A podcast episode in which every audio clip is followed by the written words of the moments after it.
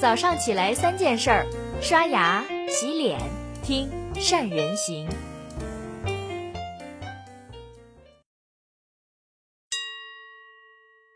大家好，我是善人。今天是善人行陪伴您的第一千六百一十五天。定价是市场营销学当中一个重要的部分，也是个难点。一个合适的定价，不仅让营销效果跟市场收益达到最好的平衡点，当然，定价也考验着一个品牌的议价能力。过去呢，我们都是给实体的产品去定价，做一次性的买卖。一次性的服务，当然，今天越来越多的企业学会去用订阅式模式，用长久的服务去留住客户，给用户提供及时稀缺的价值，持续的满足客户的需要，再通过会员制去收费。就像今天我们要聊到的关于线上的视频平台，国内有三家，爱奇艺、腾讯、优酷，他们三足鼎立。你觉得他们的会员费高吗？各位，假如你是一位决策者，你认为今天的线上视频平台的定价定多少才合适呢？现任爱奇艺的 CEO 龚宇，他认为说爱奇艺的每个月收十九块八毛钱的会员费太便宜了，只有同行美国网飞，也就是 Netflix，他们收费的五分之一，也就是美国人每个月收一百块钱人民币，但是中国。只能收到十九块八毛钱，同样都是专业生产内容的平台，爱奇艺的会员收益根本就覆盖不了他们所要购买的内容和服务的成本，怎么办呢？要想赚钱就得涨价，但是针对涨价这样的说法，作为用户显然不买账。在中国庞大的网媒群体当中，大概只有百分之十的顾客认为视频平台的会员费是合理的。也就是说，有九成的顾客认为，爱奇艺也好，腾讯也好，优酷也好，会员费用价格还是高了。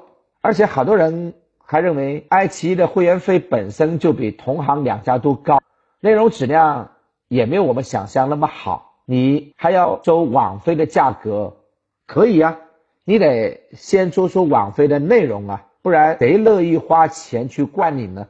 你要敢涨价。我就敢不续费，我就到腾讯去，我就到优酷去。但问题是，当这些人跑到腾讯、优酷去，就一定体验更好，内容更满意吗？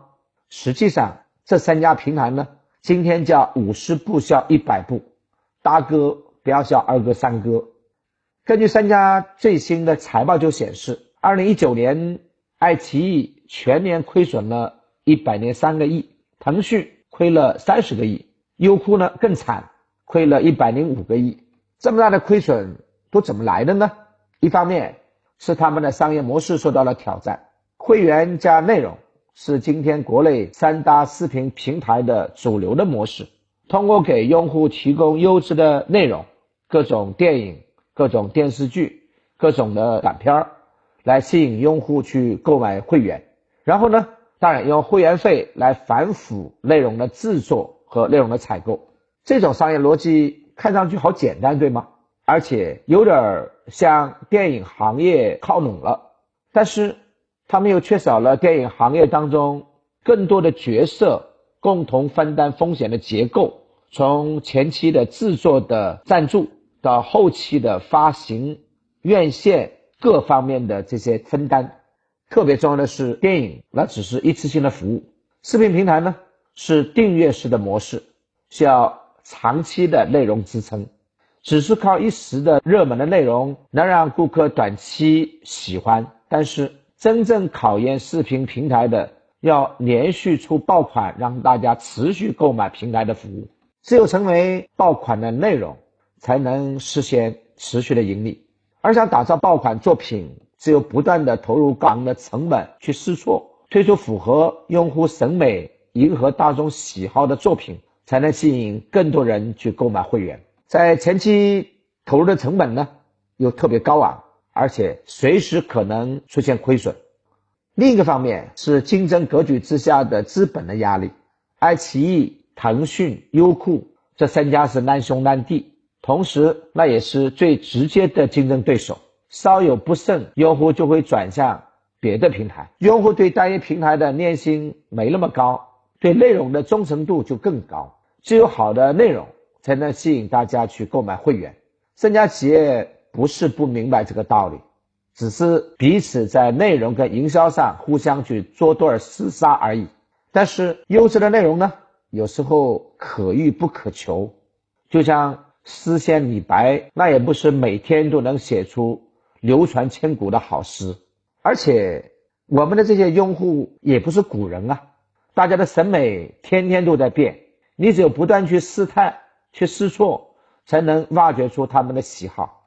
但是试错是需要成本的。这三家专业的内容平台，从创作到拍摄到宣发，每天花钱如流水，但是能收回来多少呢？谁都没保证。特别这几年。我们会发现，娱乐化的工业流水线作品叫越来越多，高质量的能够打动人的作品越来越少，往往叫高开低走，喊得很响，落地没声音。为什么呢？其中有资本盈利的压力，也有市场环境的原因。从行业层面上来说，三大专业的视频平台不仅面临着短视频平台的降维打击。还要面临着像 B 站这样的用户自己创作内容的 UGC 平台的围剿。布兹曼在他的那本叫《娱乐至死》的书里面描述了他的情况，跟现在特别相像。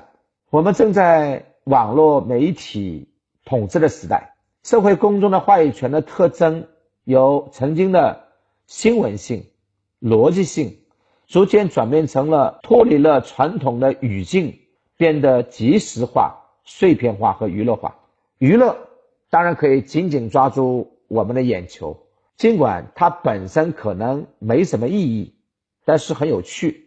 但是天然使然，谁会拒绝看一个有趣的视频呢？所以，内容上的失利让三大平台的用户不断的流失。三大视频平台一边要出血补贴用户办会员。一边呢要花钱在内容上不断去精进，加深娱乐化，达到吸引用户成为会员的目的。不能成为风口，那我就跟风。在这一点上，三大平台学的比谁都快。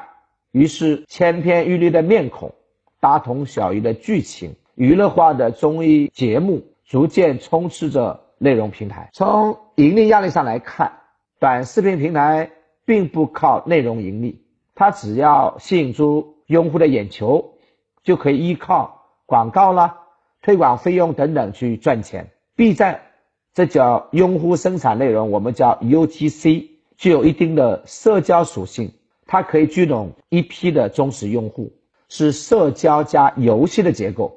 B 站走上了曾经老大哥腾讯的成功之路，但是这些专业内容的视频平台，它的盈利点。主要来自于用户的会员费跟广告，但是广告太多又特别容易让用户体验减弱，让大家满意度下降。在进入到二零一九年之后，视频平台呢跟用户之间屡屡出现了摩擦，腾讯就因为那些好的节目的超前点播被骂上了热搜，说资本的吃相太难看了，我买了会员提前看那么几集还得另外收费。再到今天，这些像爱奇艺这样的想在会员费上涨价、营收上的压力，已经让平台打起了用户的主意。这好像走到了一个死胡同去了。用户呢想省钱，平台呢想赚钱，而且平台要投入到更多的费用去制作、去采购好的内容。竞争激烈的市场降维打击的同行，内容上的劣势、营收上的压力。都在使得这种恶性循环不断的加深。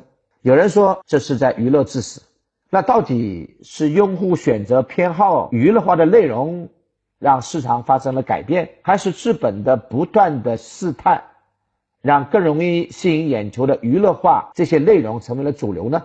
这个问题我们今天无法界定。但是用户跟平台之间的博弈，专业的内容平台跟。那些短视频平台和用户生产内容的平台之间的竞争仍然在进行之中。我们不难看到这一点。今天的互联网竞争当中，任何一个平台都没有奢求能迅速的转化用户、产生消费，而都在悄悄的用内容、用营销去占领用户更多的时间。那就让时间成为我们最好的朋友。好了，以上就是今天的三人行跟你分享的全部内容了。各位，大家认为爱奇艺、腾讯、优酷哪一家更好呢？你对未来的内容平台又有什么期待呢？你愿意接收娱乐化的作品吗？欢迎大家在下面给我们留言评论，说您的企业都能成为时间的朋友，成为用户不可缺少的一部分，成为用户持久的选择。